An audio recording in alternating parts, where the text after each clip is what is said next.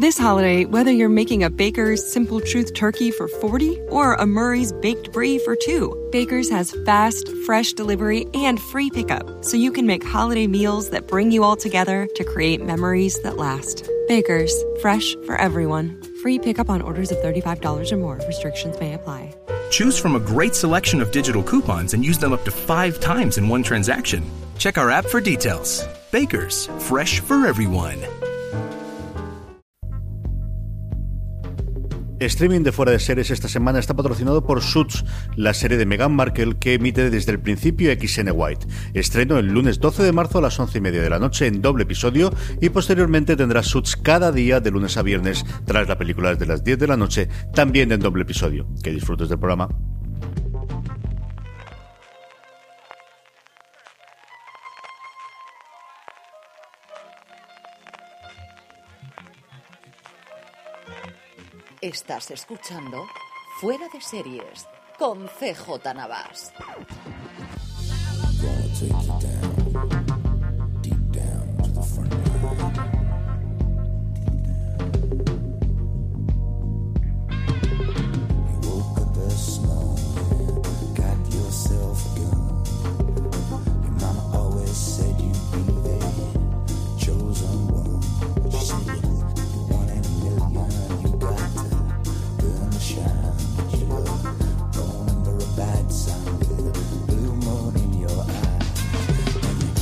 Bienvenidos un lunes más a Streaming, el programa de fuera de series donde cada semana repasamos las novedades y estrenos más importantes de las diferentes plataformas de streaming y canales de pago. Don Francis Arrabal, ¿cómo estamos? Muy buenas, CJ. Pues, ¿qué tal? Pleno mes de marzo y ya se, se, nota el picorcito de la primavera en el streaming. ¿eh? ¿Qué cantidad de estrenos vamos a comentar? Ya empezamos a comentar la semana pasada. Y finales de marzo y abril, madre Dios, que tenemos el calendario por delante, todo lo que viene. ¿eh? Yo, eh, llevamos dos o tres semanas que digo, bueno, la semana que viene será más tranquila que esta, hasta que uno llega el guion y dicen, no, no va a ser más tranquila. Para nada. Porque además teníamos plataformas eh, de streaming y nos quedan por llegar, sabemos que nos llega, falta por llegar Apple y tenemos la confirmación de que Disney algo va a hacer, al menos en Estados Unidos, veremos a ver cómo nos llega a nosotros. Y por fin ha confirmado ya no tanto que van a hacer una, una serie alrededor del mundo de la Guerra de las Galaxias, que ya lo conocíamos, uh -huh. del universo de Star Wars, pero ya han dado una nota de prensa oficial diciendo quién va a ser el responsable de al menos esta primera, porque yo tampoco me creo que solamente vaya a una serie no. en el mundo de, de, la Guerra de las Galaxias, quién va a ser el responsable y es una persona de la casa, es una persona de Disney de las que, bueno, de alguna forma han levantado a Marvel uh -huh. y por otro lado también ha tenido mucho éxito con las adaptaciones a imagen real de los clásicos de Disney de toda la época, de toda la vida, como ha sido la, eh, el libro de la selva, ¿no? Sí, eh, una persona con mucha gente a favor y también bastante detractores. Estamos hablando de John Favre, que le estábamos creando aquí un halo de misterio.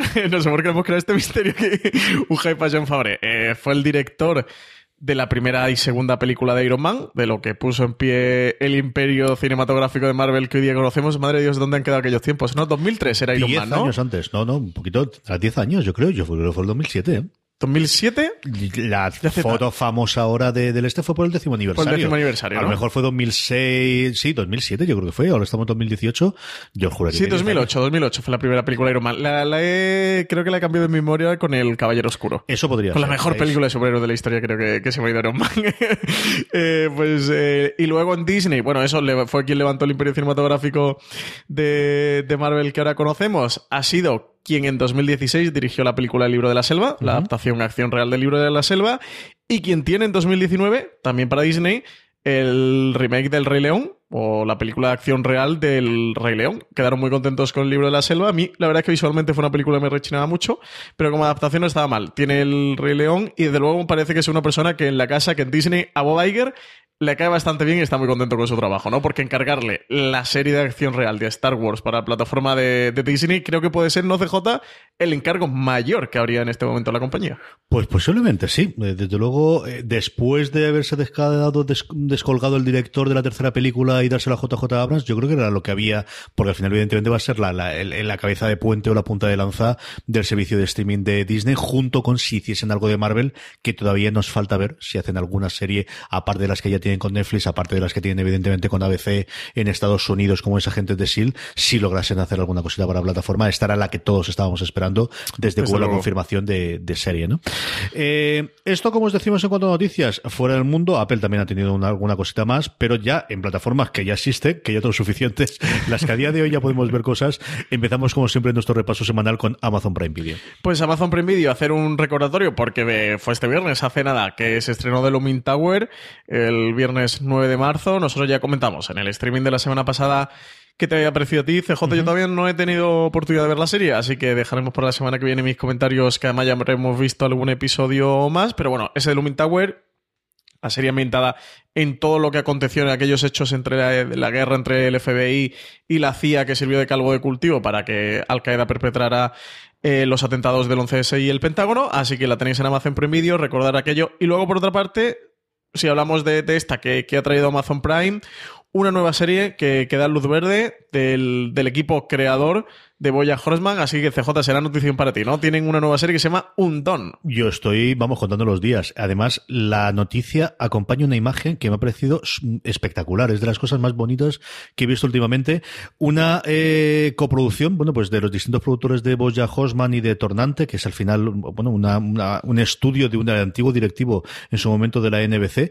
Eh, tengo muchísimas ganas de ver. Eh, hablan de un mundo en el que uno de los personajes es capaz de cambiar el tiempo, de cambiar un rollo muy así Dalí con los, con los eh, relojes eh, blandos. Como os digo, la imagen, eh, podéis verla en foraseries.com en la noticia que sacamos de la misma, a mí me pareció preciosa.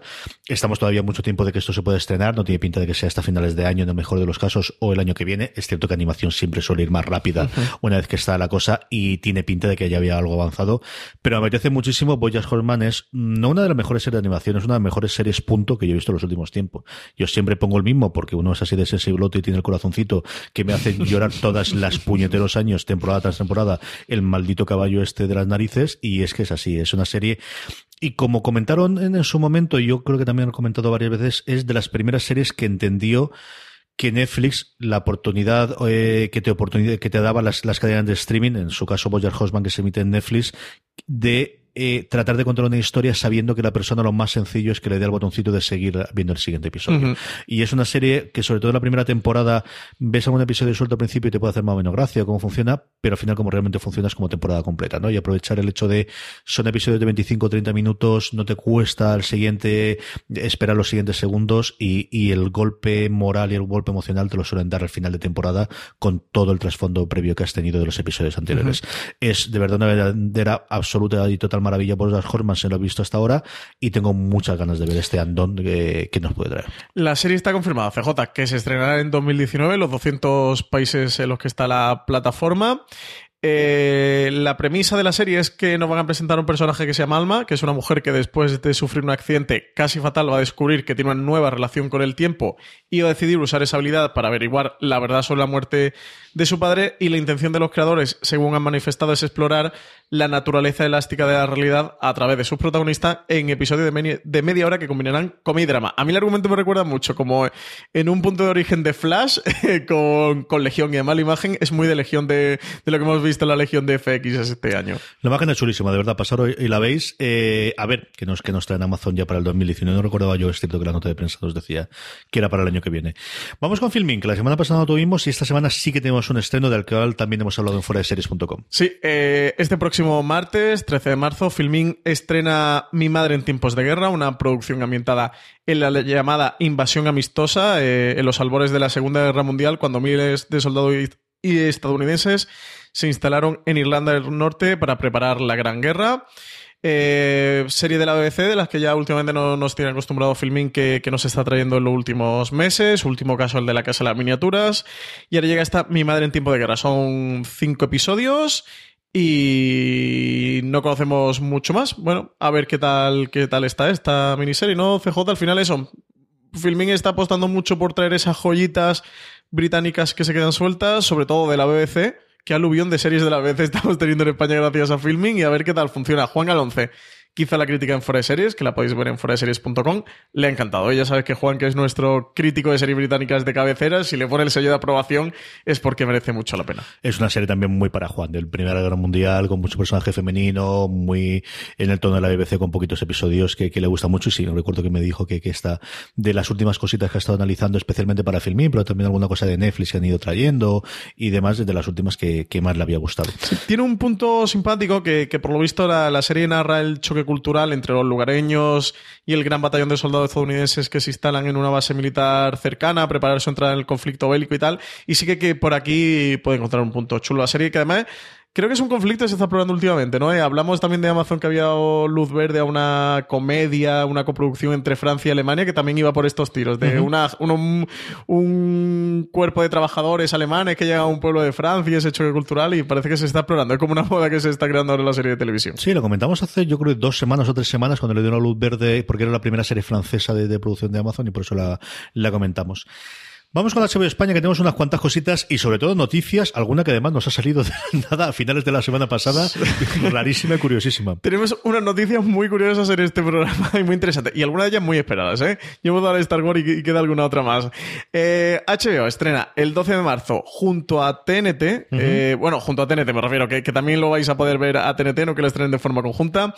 12 de marzo llega la serie El Ilusionista, una serie sobre un mago eh, con mucho carisma y con gran habilidad para atrapar criminales. La serie está protagonizada por Cameron Black, un ilusionista interpretado por Jack Catmore Stott Scott, perdón, eh, capaz de poner sus trucos de magia al servicio del FBI en los casos más enigmáticos. CJ, ¿qué te parece este pues ilusionista? Pues una esta de policía y no policía, de, de, asesor eh, policíaco, que desde Castle se nos había caído un poquito, ¿no? Y, y de las distintas adaptaciones, y bueno, pues una reinterpretación más del género, en este caso con un mago. Yo tengo mucha curiosidad por ver al menos el primer episodio, supongo que lo veré y la semana que viene si podemos comentarlo, ¿no?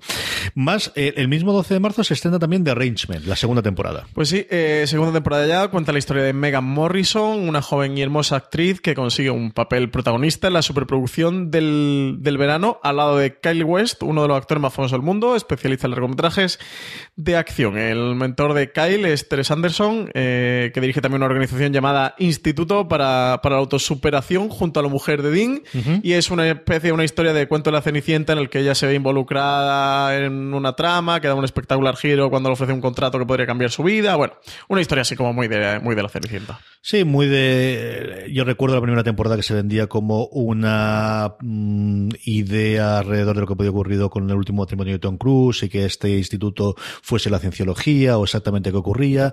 Y, lo que me ha sorprendido es que es una segunda temporada, porque sí tenía pinta de que fuese una temporada y se acabó, pero no, ha llegado la segunda y, tiene también su, legión de fans. la premisa de la serie, por lo visto, es un poco el leitmotiv es de hasta dónde está dispuesto a llegar en su carrera hacia el estrellato, ¿no? Como, eh, ¿qué estás dispuesto a a pagar, no el peaje exactamente a hacer para, llegar a, donde quieres. Sí, señor. Y vamos con las noticias, como os comentaba, eh, totalmente de la absoluta nada, porque llevamos sin saber nada de David Chase.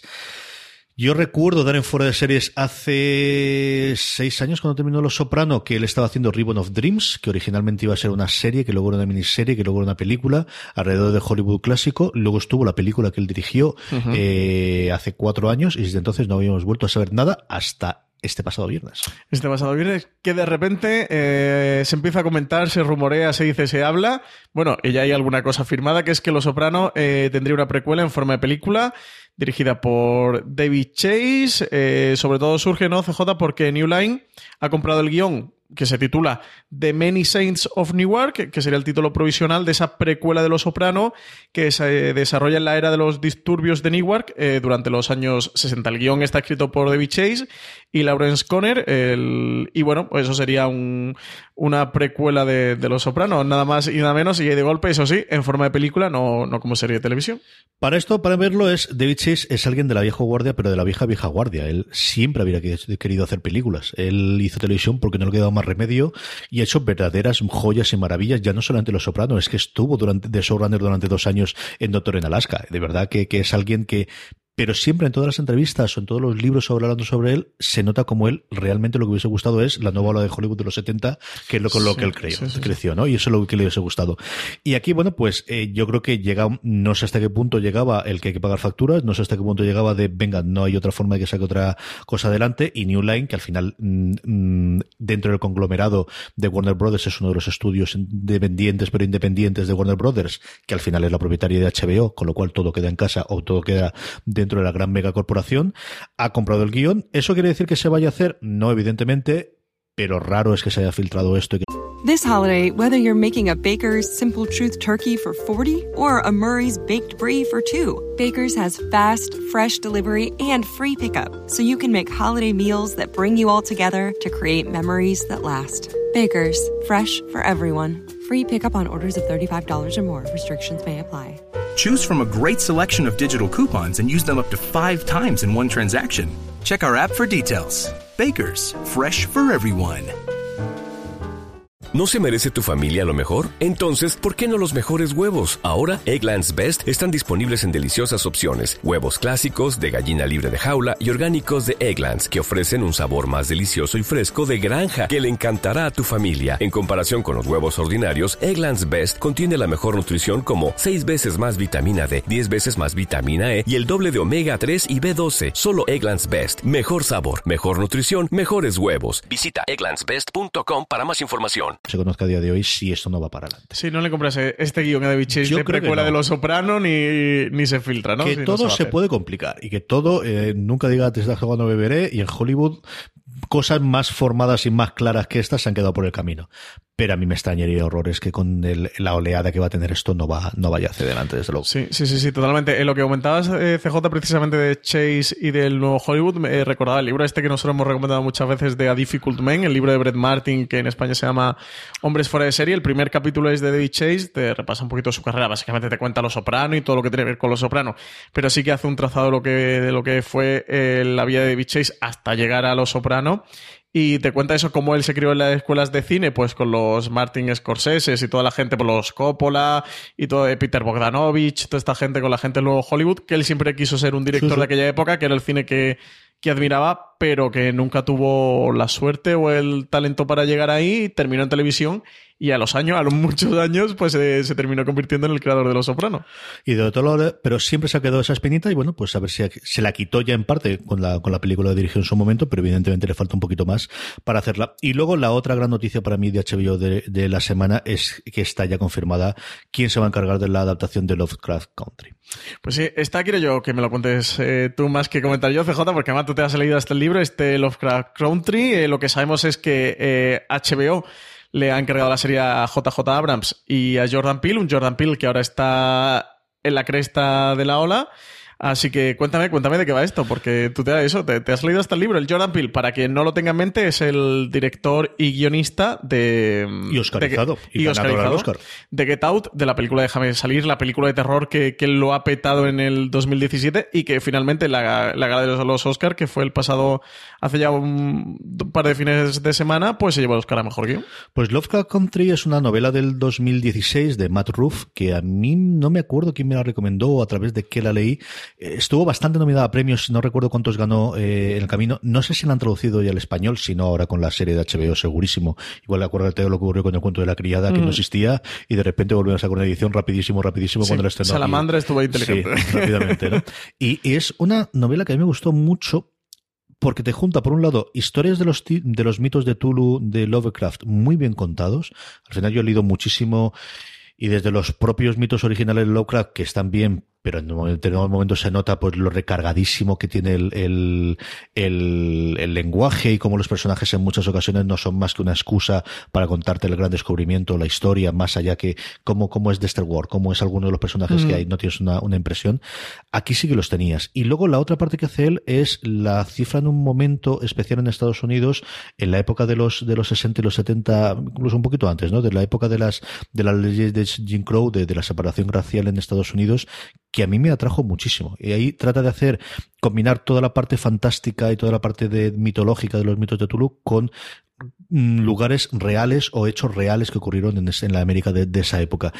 Y está muy bien, tanto por la parte social, que evidentemente lo está, sino porque los cuentos en sí, al final es una historia común mm, por capítulo separada en, lo que serían relatos distintos, muy en el tono de mitos, de 30 a 40 páginas cada uno, y sí, una historia horizontal que lo lleva todo, pero cada uno, de hasta cierto punto podrías leerlos independientemente, que están tremendamente bien escritos, que están mm, con los personajes muy claros, con el punto toloide de terror que tienen que tener, y al mismo tiempo la otra parte, pero que no te la mete a martillazos. O sea, yo una cosa que tengo que agradecerle es que no esté constantemente, mira lo mal que era, mira lo mal que era. No, no, te lo deja al final son personajes que están viendo esa realidad y entonces ellos están costando realmente cómo está ocurriendo.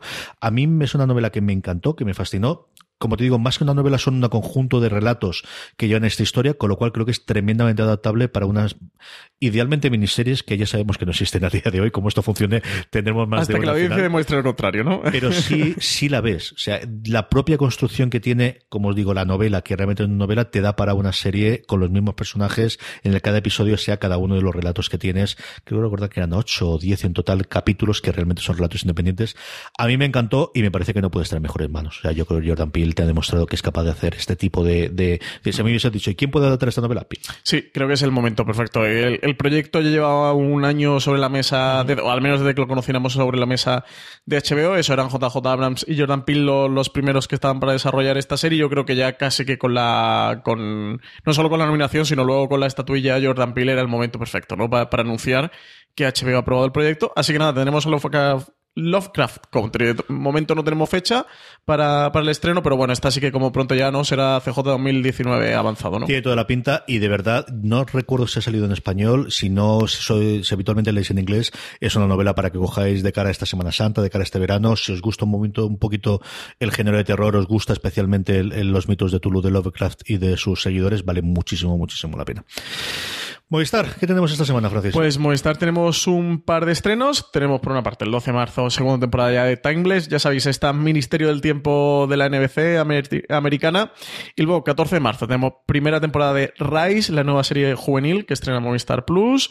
También serie eh, de la NBC. Una serie que ya la prensa allí en Estados Unidos ha calificado como la mezcla entre Glee y Friday Night Lights. Los protagonistas son unos adolescentes que se encuentran alrededor de un grupo de teatro del instituto eh, y que va a ser el lugar perfecto donde van a poder crecer y mostrarse cómo son. Tenemos como estrella total eh, del reparto a Josh Radnor, que, para quien no lo recordéis era Ted Mosby, en Cómo conocía vuestra madre. Y bueno, a ver qué tal esta serie. CJ sí que han comentado que está basada en hechos reales, que, que está basada libremente en el libro eh, Drama High de, de, Michael Sokolov, que, cuenta un durante un curso escolar en el Instituto Harry S. Truman de Levittown en Pensilvania. Eh, bueno, pues la evidencia es de cómo le fue y tal. Y, y, bueno, pues a ver qué tal. A ver qué tal. Parece como eso, como la nueva. Eh, una mezcla entre Glee y Lights bastante curiosa. Sí, esto como curiosidad. Vamos a tener varias presentaciones en las que tendremos presencia de la gente de fuera de series. Marina Such estará mañana, eh, martes 13, participando en la gran presentación que va a hacer Movistar Plus en, en Madrid, desde las siete y media, en el Teatro Alcalá, porque he decidido alquilar el teatro entero y arreglado. O sea, no está mal, no está tirando por la calle en medio.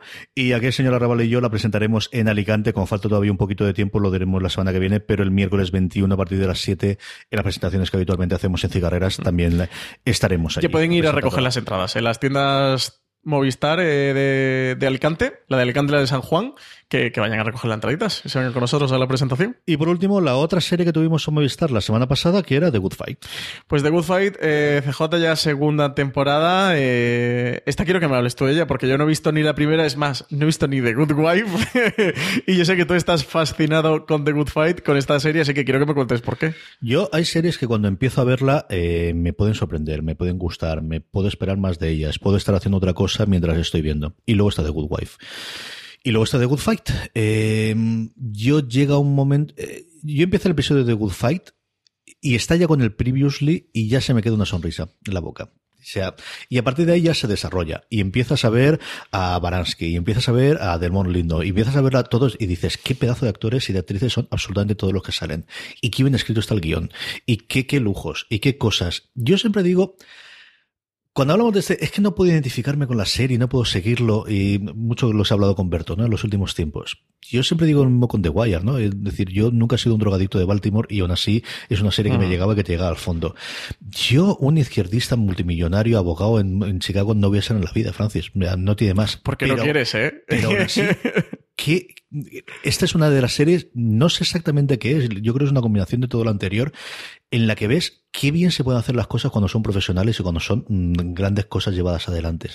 Y el cariño que ponen, el mismo que ponen a la serie, lo bien escrita que está, la facilidad que tienen, y, y, aquí es mucha labor de los, de los años que duró The Good Wife con el elenco de actores que han conseguido, sobre todo en Nueva York, que es de las pocas series que se graban en Nueva York, y entonces tienen la posibilidad de mucha gente que habitualmente trabaja en Broadway, igual que hacía en su momento eh, Ley y Orden, y hasta cierto punto ahora hacen las, las distintas series de The Wolf, cogerlas ahí para hacer un papel, un cameo, un cualquier cosa. Pero qué serie más bien escrita, qué serie más, más inteligente, qué serie, qué momentos más simplemente de diálogos, de ver las miradas de ellos, de ver cómo negocian entre ellos, de, de cómo se hacen las, las bueno, las, eh, los navajados por la espalda constantes, es una cosa, de verdad es deliciosa. Yo no puedo deciros otra cosa. A mí es una serie que me fascina, que me encanta, que mm, los lunes ahora tengo un handicap gordo y es que tengo, por un lado, John Oliver, por otro lado tengo Counterpart, que, que te voy a contar yo a estas alturas de Counterpart, Pues sí. y por otro lado de Good Fight, y es que ya empieza a hacerse un, ¿qué empiezo primero? HBO lo me ha puesto fácil porque, porque eh, John Oliver no lo cuelgan hasta media tarde, con lo cual ya tengo un poquito. De pero mi pelea ¿no? es, tengo muchas ganas de ver Counterpart, pero es que no puedo ver, pasar sin ver The Good Fight. Y um, ahí es CJ, no me estarás confesando que ves antes de Good Fight que Counterpart, ¿no? Depende del día. Depende del día de la me, semana. Me siento personalmente Esta herido, ¿eh? semana pasada sí, porque quería ver el primer episodio y quería ver cómo fue. Y lo vi a mediodía, que el primer momento que tuve era mientras estaba comiendo. La semana que viene, después del séptimo de Counterpart, tengo ahí mi intriga. Sí, Pero es- séptimo episodio de Counterpart que no hemos comentado nada, ¿eh? En la zona de HBO se nos ha pasado a comentar que podríamos haber comentado algo maravilloso, ¿no? Es que la serie está muy bien. Es que yo leí el otro día a alguna gente del grupo de Telegram que aprovechamos para decir que si os queréis unir a más de 500 personas que hablan diariamente de, de, de series en nuestro grupo, telegram.me barra fuera de series. Eh, el, hablaban de por fin he, vuel- he vuelto otra vez al Reddit pero ¿cómo te has ido? O sea, ¿qué- qué- qué- qué- qué- qué- qué Cobarde, traidor. ¿Qué series diferentes de la mía había visto? ¿Qué, qué le vieron mal al sexto episodio si la pasada? Y el Sí, quinto sí, que sí, voy a- no lo sé, yo no, no puedo acabar de entenderlo. Pero eh, quería haberlo visto y este tengo muchas ganas de ver qué ocurre con el octavo de Counterpart. Pero por otro lado, eh, ¿qué hago con The Wolf? No, no puede ser, Francis. No puede Bueno, ser. primero Counterpart y luego ya lo que tú quieras. Eh, para acabar de arreglando la semana, Netflix ha decidido hacer un par de estrenos más o menos. Pues ¿no? sí, tenemos un par por tres que eh, 14 de marzo, séptima temporada de Érase una vez, que llega al catálogo de Netflix. Luego 15 de marzo, primera temporada de Tabla Rasa. 16 de marzo, primera temporada de EDA, esta primera serie argentina de Netflix, que es como un Betty la Fea, tiene pinta a la Argentina. Luego 16 de marzo, On My Blog. Y 17 de marzo, que llega una serie muy esperada por nuestros oyentes, que nos habéis preguntado mucho en los Power Rankings en esta encuesta que hacemos en streaming con las, con las preguntas de los oyentes. Tercera temporada de Crazy Ex-Girlfriend, que por fin llega. Descansad, porque madre mía, cuántas veces nos habéis preguntado que cuándo iba a llegar la tercera temporada de Crazy Ex-Girlfriend. Esta es una serie muy de fan, fan, fan, pero muy fan, muy fan, muy fan. ¿eh? Sí, lo han dicho unas cuantas veces, pero más de dos más de tres, más de cuatro. la Las pregunta. canciones tienen estas cosas. Todas las series musicales tienen al final. Sí, sí, tiene un punto de conexión, Pero ¿no? fan, sí, total. Sí, sí, un sí. punto bastante de conexión fuerte con los espectadores. Y luego teníamos un montón de, noticias, eh, hoy de noticias, me va a salir ese malagueño que llevo en el corazón, de noticias interesantes. La primera CJ es que han sacado eh, Recode, unas estadísticas de Netflix de dónde ve realmente los usuarios de Netflix, eh, Netflix, dónde ven, en qué dispositivo, ¿no? Si es en, más en el ordenador, en la tablet, en el móvil, en la tele. Y bueno, algunas curiosidades, ¿no? Algunas... Lo más importante es que son datos oficiales de Netflix. O sea, que no estamos como siempre de esto es una encuesta que han hecho cuatro que pasaba por la calle allí en Nebraska y a ver qué decían y opinaban. No, no. Estos son de Es- verdad. Esto fue una confirmación de Netflix en un panel, no me acuerdo exactamente dónde lo pone la propia noticia de Recode eh, contándolo. Y era curioso por la forma, eh, analizaba ¿Dónde lo veían cuando la gente se da de alta? ¿Dónde ve la gente el Netflix al mes? ¿Y dónde ve la gente Netflix a los seis meses? Y lo que contaban es que, a diferencia, a la hora de la suscripción, suelen ser dispositivos móviles y el ordenador con lo que te das de alta, lo cual hasta cierto punto de- no deja de ser lógico, pero los seis meses el gran rey sigue siendo la tele. Evidentemente puede ser conectado con Chromecast, puede ser con Apple TV, puede ser con Amazon Prime Video, puede ser con cualquier otro cacharro o con la propia Smart TV cuando sea la televisión, pero un 70% de los usuarios no yankees, sino global, porque luego tenían los datos concretos de alguno de los países. Eh, pero los datos globales es que a los seis meses de estar suscrito, el 70% lo veía en la tele, que era, sí, todos pensamos que lo puedes ver en cualquier sitio, pero el lugar fundamental donde lo ves es en, en la televisión. Sí, los datos son a los seis meses, 70% televisión, 15% portátiles, 10% dispositivos móviles y 5% tablets. O sea que, que fíjate, si la tele evidentemente ganan por goleada, yo te lo digo, CJ, que el, creo que Netflix en el móvil no lo he abierto jamás para ver algo, sí que lo abro a veces para bichear si tienen tal serie o si hay algo, nomás como a nivel informativo. En la tablet, ¿alguna vez de esto que estás cocinando, fregando platos y dices, bueno, pues mira, aprovecho un poco esta comedia, una cosa muy poca? Portátil prácticamente nada, eh, pero en la tele yo sería el 98% eh, de, de, mi consumo de Netflix. Yo veo muchísimo la tableta, he visto alguna cosita en el móvil muy puntual, suele ser más alguna cosa de cocina o, el, por ejemplo, el programa que hace John McHale los fines de semana, que yo creo que lo he visto alguna en algún momento en la tableta, sí. En, la, en el iPad lo veo muchísimo, muchísima cosa. Yo lo uso en la tablet cuando voy de viaje, que, que me descargo la serie y sí que es muy cómodo y sí que uso Movistar y uso Amazon, menos HBO, que todavía no nos dejan descargarnos la serie los sinvergüenzas, que cuando tengo un viaje tengo series de HBO pendiente, madre cómo me fastidian. Pero, pero sí, yo, tiro de tele total. Eh, también eh, animar a los a todos los oyentes que nuestra encuentro BP vuelve a tener grandes noticias para todos los conductores. Cuando vayas a repostar tendrás un ahorro de hasta 40 céntimos por litro en Península y Baleares y 35 céntimos por litro en Islas Canarias, incluyendo la bonificación del gobierno.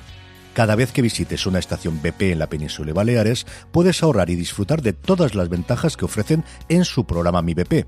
Y si lo haces desde Canarias, podrás disfrutarlas a través del plan Dino BP. Así que ya sabéis, BP nos lo pone fácil para ahorrar al máximo estés donde estés.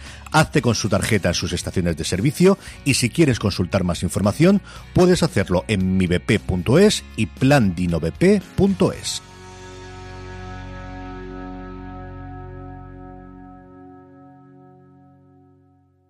This holiday, whether you're making a Baker's Simple Truth turkey for 40 or a Murray's Baked Brie for 2, Baker's has fast, fresh delivery and free pickup, so you can make holiday meals that bring you all together to create memories that last. Baker's, fresh for everyone. Free pickup on orders of $35 or more. Restrictions may apply. Choose from a great selection of digital coupons and use them up to five times in one transaction. Check our app for details. Baker's, fresh for everyone. Encuesta del Power Ranking que publicamos todas las semanas en foraseries.com. Oye, que nos dejen comentarios de dónde ven ellos Netflix, Netflix o cualquier otra plataforma. Si tienen también Amazon, tienen Sky, tienen HBO, que nos digan dónde ven ellos mayoritariamente. Nos digan el, el, dispositivo principal que usan. Así también hacemos nosotros nuestra pequeñita encuesta. Sí, señor. Y luego tenemos noticia, bueno, noticia de estos avances informativos que hace Netflix. De ya nos contaremos más cosas. Y en este caso con Black Mirror. Pues sí, aquí vamos rápido. Black Mirror tendrá quinta temporada. Siguiente. Confirmado. Pero, pero ¿en, ¿en, qué mundo, en qué, en qué universo Tierra si tuviéramos en Counterpart? ¿En qué mundo no habría quinta temporada de Black Mirror? Y, además a partir de aquí puedes hacerlo porque parece que se ven 12 eh, televisores, el, el, teaser son 50 segundos que salen episodios de las temporadas anteriores y al final parece que salen 12 Black Mirrors, con lo cual te da a prever que a lo mejor son 12 episodios y que vuelven a hacer el stream más 6, que también es muy lógico, pero eso es todo lo que sabemos y no sabemos nada más porque ahora, ahora, se ha dado alguna cosa que tenemos de, bueno, vamos a ver el, en, en general cuándo va a volver en cuanto a, a, a estación de otoño o lo que funciona, que ha sido con House of Cards, por ejemplo, ¿no? que tenemos la confirmación también y saben que llega en otoño, que es muy largo, que dura casi tres meses y no sabemos nada más. Aquí ni eso. Aquí no sabemos ni siquiera el año en el que se puede estrenar esto. Absolutamente nada. Esta gente dosifica las noticias. La otra noticia es que Paquita Salas enorme Paquita Salas, eh, comienza el rodaje de su segunda temporada y la serie se va a estrenar en verano, así que podremos ver por fin Paquita Salas en Netflix este verano. Y aquí la noticia es que sale en Obregón. El No notición es Ana. Obregón. Sí.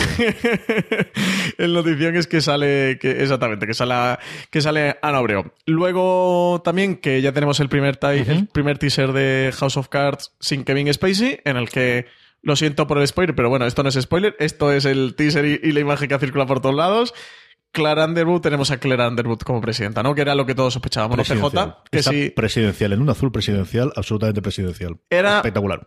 Cuando estaba Kevin Spacey, uno de los. No uno de los mayores reclamos de los fans de House of Cards era, oye, ¿por qué no hacen a Claire Underwood presidente? Yo creo que han dicho, oye, mira, la tenemos a huevo, ya que Kevin Spacey ha hecho cosas que no debería haber hecho nunca, pues, pues aprovechar y hacemos a Claire Underwood eh, presidenta. Y oye, es que le sienta muy bien a Robin Wright, ¿eh? Ser presidenta de los Es que ha sido siempre el mejor intérprete, ha sido siempre el mejor personaje y van a conseguir que vuelva a la serie que yo llevaba desaparecido desde hace un año y medio de verla. Voy a volver a verla. Y como te comentaba antes, el teaser acaba diciendo otoño del 2018, eso es todo lo que sabemos a día de hoy. Ese otoño será septiembre, ese otoño será diciembre, todavía no lo sabemos. Pero vamos, el caso es que otoño es cuando te volverá la serie. Como curiosidad, tendrá solo ocho episodios en lugar de los 13 que había tenido tradicionalmente. Y como tú comentabas, CJ eh, se podrá ver en otoño en vez de la primavera habitual. Y... tenemos los fichajes de Greg Kinnear y de Diane Lane, a la que tengo muchísimas ganas de ver en el universo de House of Cards.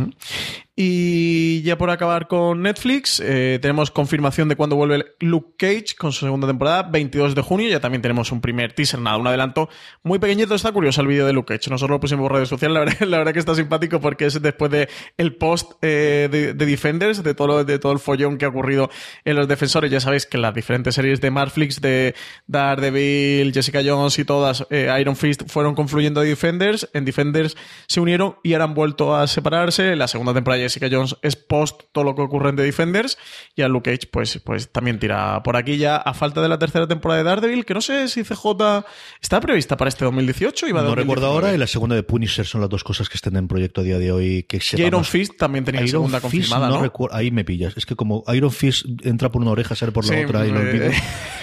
Next. pero, pero sí, Castigador sí que tenía, si no recuerdo yo mal, que creo que no, porque ya al final son tantas cosas en la cabeza, pero yo juraría que Castigador sí que tenía Qué pena Iron Fist, tío, lo que mala el personaje en los cómics. Me cachino. Eh, Sky, que tenemos novedades, Francis. Sky, primera Con serie... autoridad y alivosía no lo han confirmado, ¿eh?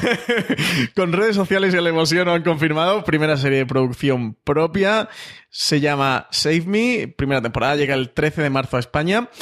Aquí el protagonista es Lenny James, el actor que muchos, muchísimos conoceréis por ser el, bueno, uno de los protagonistas de The Walking Dead, es el famoso personaje de, Morgan.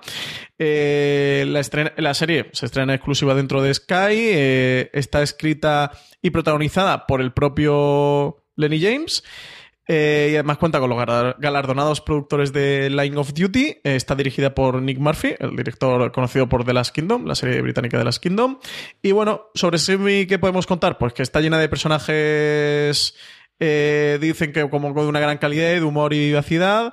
Que, mm, que serán seis episodios que van a estar disponibles desde el primero a partir del, 13 de marzo, es decir, estrenan temporada completa, que nos van a presentar a un héroe improbable eh, a través del personaje de Nelson Rowe, al que da vida Lenny James, un hombre al que le gusta beber, que vive con cualquier mujer con la que, con la que se esté acostando en ese momento, y dice, bueno, que es como un poco un encantador, oportunista, luchador y mentiroso, eh, un hombre que, debe reflexionar más como sobre las cosas y la vida y lo que le, está pasando. Dice que su mundo se va a poner patas arriba cuando lo arresten y acusen de secuestrar a su hija de 13 años, a la que apenas conocía y que la madre de, la niña, Claire, eh, está convencida de que él, que el propio personaje interpreta a James, es el culpable, así que no se tendrá ante nada en la búsqueda de la verdad para limpiar su nombre, encontrar al verdadero responsable y salvar a su hija. A mí el trailer me ha gustado mucho. Eh, él es un tío que a mí me gusta muchísimo. Me gustó desde cuando lo vi en el piloto de, de, The Walking Dead antes de que volviese posteriormente. Es un tío que yo le he visto alguna cosa británica. El elenco de gente que tiene la producción, como cuando hablas tú de Land of Duty, es espectacular. Son de las mejores series de los últimos tiempos británicas. Y el tráiler, la verdad es que me ha traído bastante. Era una serie que, que cuando le hizo la premisa dije, uff, no sé yo, es complicado encontrar el tono. Si quieren hacer esta parte de cachondeo con esta parte dramática, de te secuestran, te detienen porque secuestran tu hija no es una cosa que tenga ser tranquilo. Digo, como mínimo el trailer me ha gustado y es posible que la, que la veamos a ver si la semana que viene podemos comentar un poquito sobre ella. Y terminamos con cadenas de cable, Francis. Pues sí, terminamos ya con las cadenas de cable, que además también tenemos un montón de estrenos. El primero, AXN White, el 12 de marzo va a estrenar Suits, desde la primera hasta la última, hasta la séptima temporada. Eh, la estrena este lunes 12 de marzo empiezan con los dos primeros episodios, una emisión doble episodio, a las 11 y media y luego emitirán de lunes a viernes, tras la película que emiten en XN White a las 10 de la noche, emitirán otros dos episodios de, de Suits. Yo creo que a estas alturas todos conocemos Suits, este trama legal con, con, tintes de comedia, pero bueno, para quien esté por ahí despistado, está protagonizado por Patrick J. Adams, tiene a Rick Hoffman, a Brian Match, a Gina Torres, a Sarah Rafferty y, como no, a, a Meghan Markle, que, que, bueno, que es la bueno, futura ya casi que ya, ¿no? Ya eh, mismo, de hecho se estrena la última, le falta por estrenar todavía la última parte de la séptima temporada, que es lo último en lo que lleva a estar, porque evidentemente después se va a engrosar la fila de la realeza británica, que es por lo que desde luego aquellos que no han descubierto una grandísima serie de abogados, una grandísima serie en general, y luego una grandísima serie de abogados, yo, mm, eh, vamos, eh, la he visto toda porque a Lorena le fascina, le encanta, le gusta muchísimo. El, tono que yo te he dado con The Good Wife, bueno, pues ese más o menos el que tiene Santa Esposa con Suits, aquellos que no lo han descubierto antes lo han descubierto con Meghan Markle y es un buen momento para juntarse, de verdad, una muy, muy buena serie. Se casa con, con Henry, ¿no? Con, con, Enrique de Gales, ¿no? Sí, señor, con el príncipe rico, sí.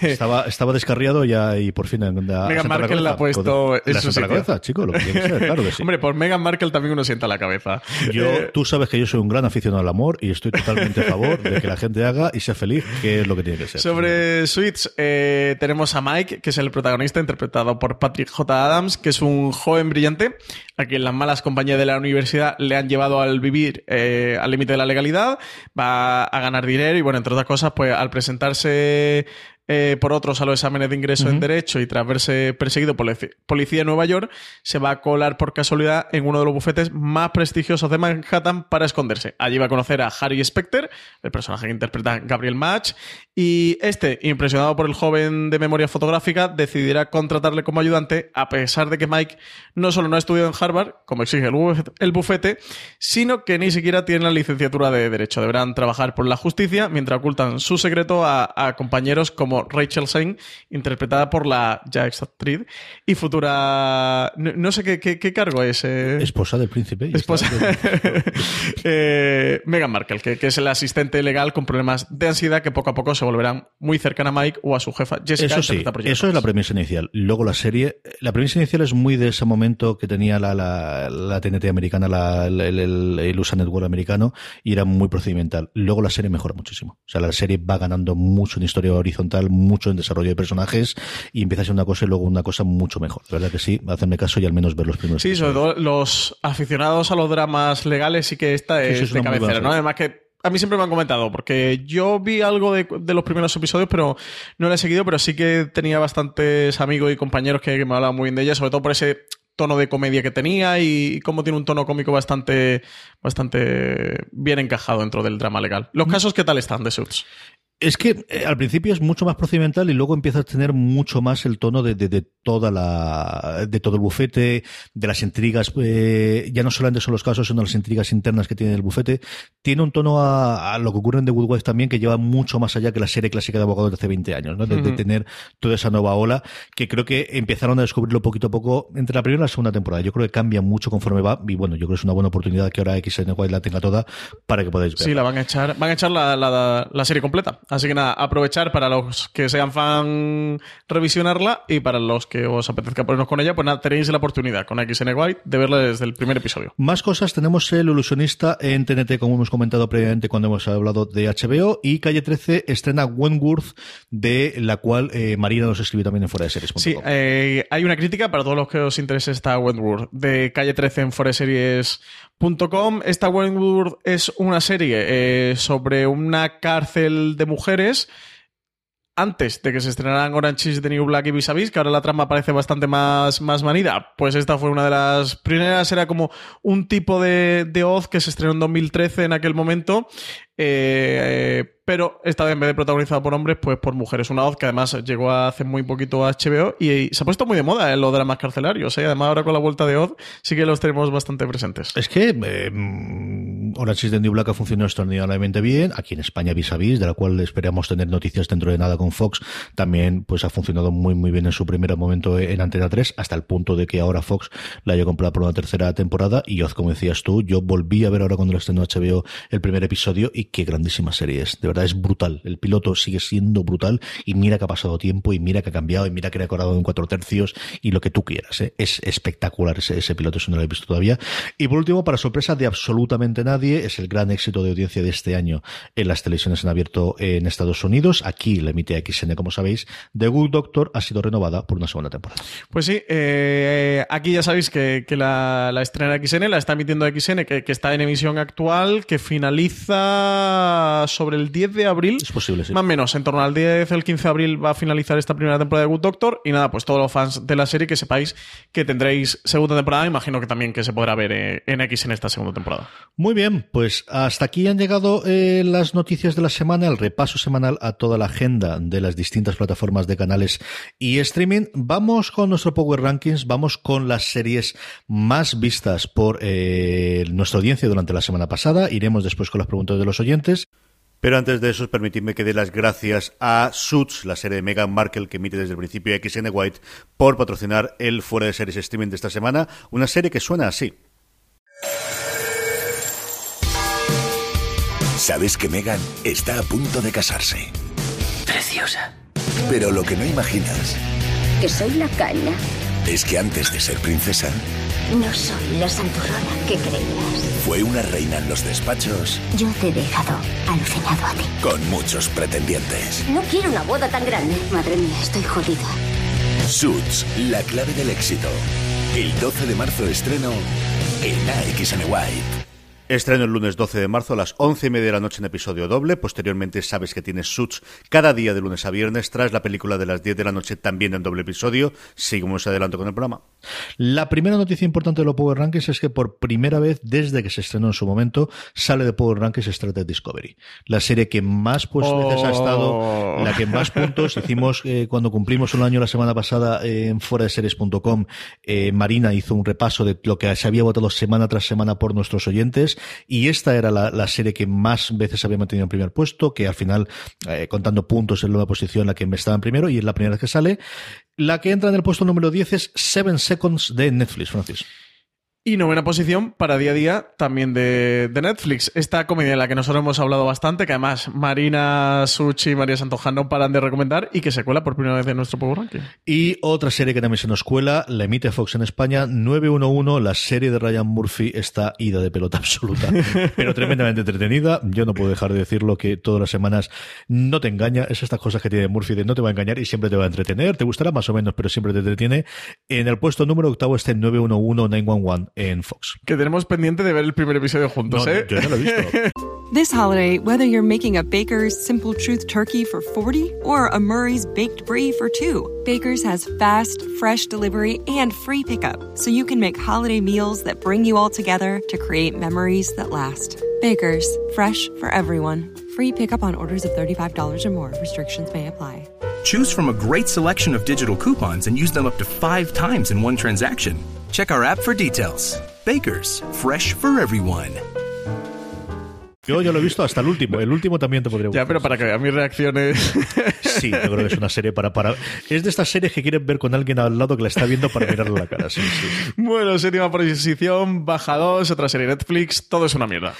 Y también baja dos con respecto a la semana pasada, otra serie de Fox que ocupa tres puestos en nuestro Power Rankings esta semana, el canal Fox Homeland, eh, última temporada, el que se está ahora en emisión, el tercer episodio si no recuerdo mal, ha sido esta semana, eh, como os digo, el sexto puesto ocupa Homeland. Y quinta posición para The Orville, que oye, que sube dos a, las, a la altura que está The Orville. Está la gente a tope, al menos nuestros oyentes y lectores de están que lo dan todo con The Orville. Indudablemente. Y la entrada más fuerte que tenemos esta semana en el Power Rankings es Mira lo que has hecho, la serie de Berto Romero de Movistar Plus, que se queda nada, a un solo puntito de nuestro podium que permanece inalterable con respecto a la semana pasada. Y es que las tres que hay son difíciles de tumbar. ¿eh? Tercera posición para la serie de HBO España, para Giras Now, ese regreso de Alan Ball a las series de televisión. Y se mantiene en el 2 y mira que hace tiempo ya que se estrenó, así que o la gente tarda en verla o constantemente se nos están sumando eh, oyentes de fuera de series y lectores de fuera de series.com que están eh, descubriéndola y les está gustando. Carbono Alterado, Altered Carbon en Netflix es la segunda, el puesto de plata de nuestro Power Rankings. Y primera posición, CJ, para la mejor serie que hay en emisión en la actualidad. Counterpart, protagonizada por J.K. Simons, que eso tenéis disponible en HBO España. Para la semana que viene tenemos que meter The Good Fight. Os pongáis como os pongáis. Así que, querida audiencia, votad. O lo votáis vosotros o hacemos trampa. ¿no? Algo Bueno. CJ era trampa. Yo eh, no tengo mucho interés, pero... Menos porque es Francis el que hace el guion y no voy a dejar cambiarlo aquí en medio. Tendré que hablar con Marina, que es al final la que, la que hace el, el, bueno, el, el- el que cuenta los votos, la que cuenta los votos todos los finales de semana. Pero, eh, queridos oyentes míos y lectores después, eh, The Good Fight tiene que estar aquí dentro. Así que votadla, votadla aquellos que le estéis viendo. Sabéis que tenéis el enlace todas las semanas en fuera de series.com, lo podéis encontrar allí y a partir de tenerlo. Vamos con las preguntas de los oyentes, Francis. Pues tenemos primera pregunta de Iñaki Pinheadmaster que dice que si se sabe algo concreto de la adaptación del libro de Patria, que, que escuchó algo sobre que HBO estaba detrás de este proyecto. Tú que has oído en el tantam. A ver, la realidad es, sabemos que está confirmada la adaptación de Patria, ha sido la primera adaptación de la primera serie que se va a producir desde HBO rama Europa Occidental, ¿no? Tenemos toda la parte oriental y toda la parte nórdica que han producido ya sus series, muchas de las cuales, por cierto, se pueden encontrar en HBO España y algún día de esto Pues sí. tendremos que hacer alguna cosa de las que se han hecho en Europa del Este, donde HBO lleva casi 20 años y que ha hecho el antiguo HBO Nordic, que ahora es otra cosa distinta para las series del norte. Esa está confirmada. Eh, para lo que ficharon a Miguel Salvat de Movistar Plus para que llevase toda la parte de la producción propia. Eso es lo que sabemos a día de hoy. A partir de ahí, ¿qué más sabemos, Francis? Pues el problema no es lo que sabemos, sino lo que podemos contar. eh, voy a intentar no jugármela. Hostia, es que no, sé dónde, cómo, cómo bordear, ¿eh? ¿eh? Sabemos que se va a hacer una serie. Sabemos que se va a, hacer... tener episodios y va a tener. Eh, eh, va a haber actores. Y guionistas. va a haber actores y, y unas localizaciones. Y, y, que se va a estrenar de aquí al 2020 antes. Antes seguro, y sí. ya está. Pues sabemos eso, que sí, que los derechos de patria de la novela de Fernando Aramburu los compró HBO España para hacer una adaptación de ellos que el, que el creador de la serie es Aitor Gabilondo. Bueno, mejor dicho, he dicho que los derechos los compró HBO, mentira. Los derechos los compró Aitor Gabilondo con su productora para, para hacer un, para desarrollar una serie en base a, a, la novela de Patria, que HBO España le compró el proyecto a Fernando. Ostras, Fernando a, Aitor Gabilondo. Estoy midiendo las palabras para no liarla y ya me estoy liando entre yo mismo. Eh, Aitor Gabilondo para, para hacer esta serie que se verá internacionalmente, que se va a ver en España, pero que va a ir al, al resto de países donde está HBO. Y que... y que, tengo muchas ganas de verla, Francis. No tenían más. Sí, antes de 2020 la veremos. Yo creo que 2019 o por ahí. Tengo muchas ganas de verla. Tiene pinta. Muchas, muchas ganas y de ya verla. está. Y que va a ser muy buena serie. A mí Gabilondo me parece los tíos más interesantes que están haciendo cosas en, en, España. El haberse lanzado después de haber hecho el príncipe y el exitazo que tuvo el príncipe de decidir no quiero montar mi productora para hacer las cosas que yo quiera y ver a quién se las puedo vender.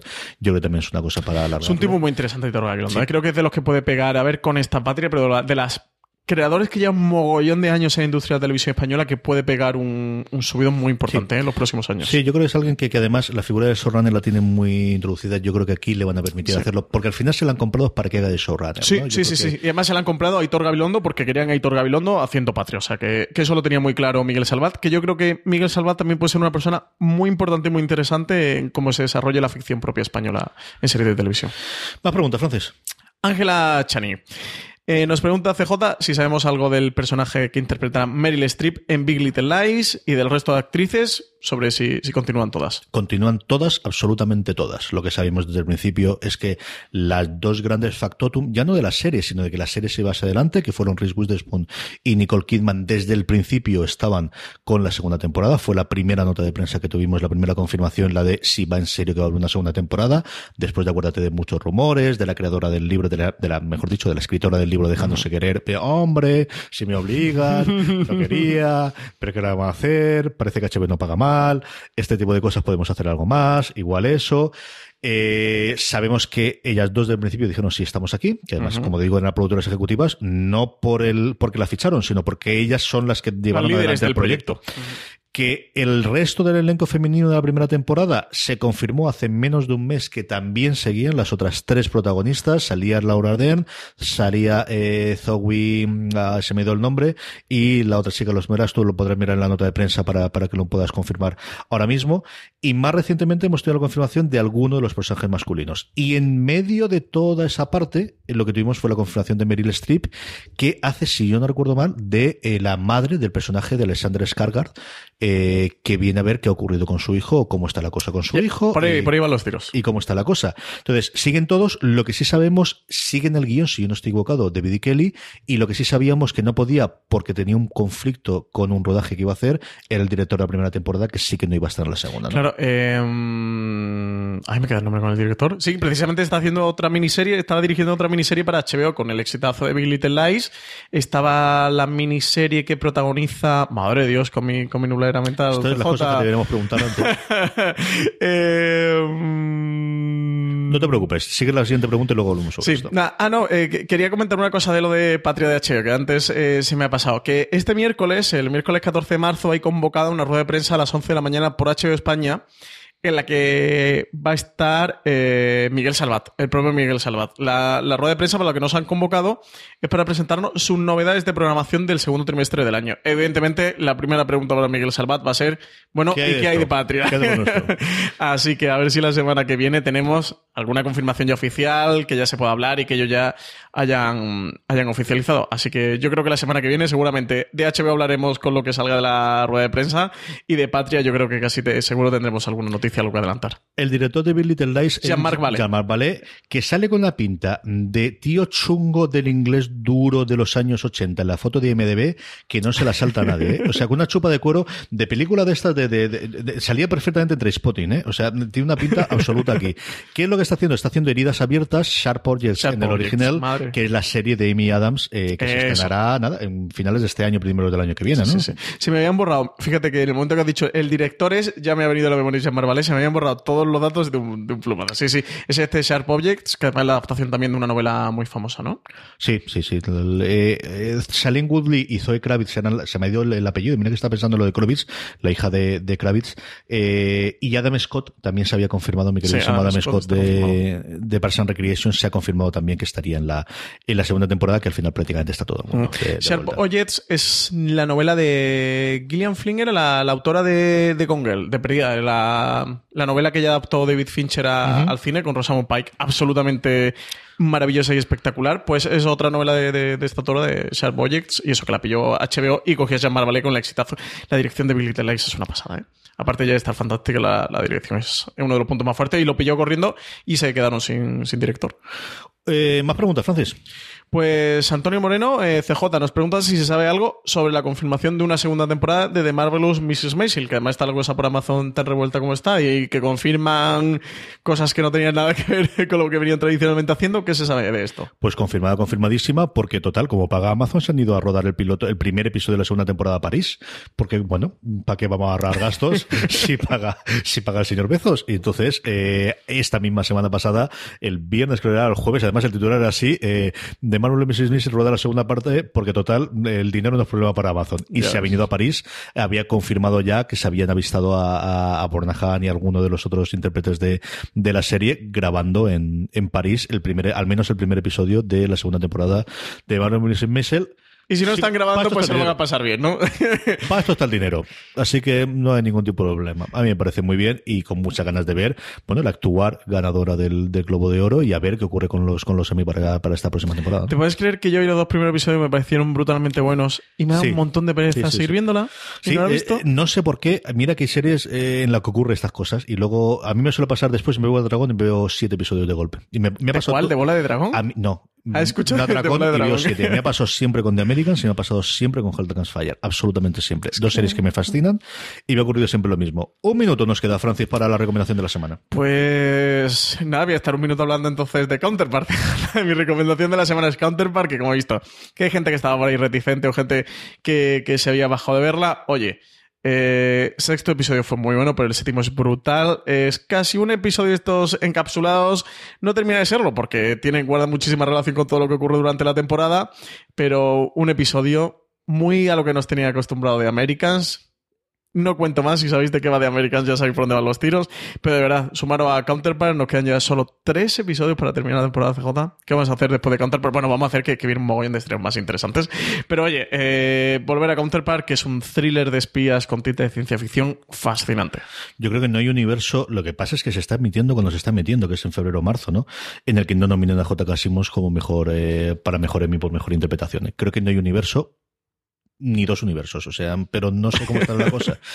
El problema es esto, que se ha estrenado en marzo y luego al final cada vez tenemos mucho, más pero- el, el tono de... Pero las nominaciones al final son junio, ¿no? Sí, para tienes los que, Emmy. tienes que estrenar antes del mayo, junio, a la mitad de los episodios al menos, por eso se quedó hace un par de años fuera Juego de Tronos. De hecho, lo que están haciendo muchos ahora es tratar de estrenar la serie de forma que cumplan justo eso, pero el resto de los episodios se emitan justo cuando la gente esté votando. La fecha de- del cuento de la criada de Handmaid's de este año es para que te pille justo que se ha emitido a mitad de la temporada antes de que se abra. Se nota porque de verdad que en abril viene, bueno, viene segunda temporada de Westworld, viene de terror en AMC, Es el noviembre del cine, Tale. eso, el noviembre del a lo que viene en noviembre. Ahora son el finales de marzo, primeros de abril para, para las series.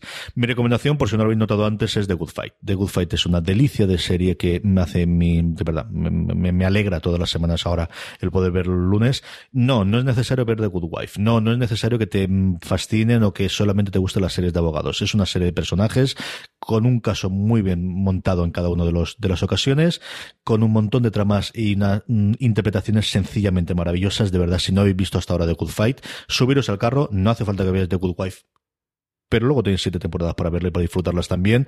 Sabéis que se en Movistar Plus, está disponible toda la primera temporada y podéis ver ahora también la segunda. Y con esto terminamos streaming de esta semana. Sabéis que de ese streaming se emite todos los lunes de 7 a 8 en Radio 4G, donde además me tenéis todas las semanas eh, a este que os habla, CJ Navas, de una y media a dos, hablando en la jungla con Juan Pablo Montero, que además el programa está disponible después cada lunes en nuestro canal de podcast, donde os podéis suscribir buscando simplemente vuestro reproductor fuera de series, que tenéis muchas más noticias y mucha más actividad en fuera de series.com durante toda la semana.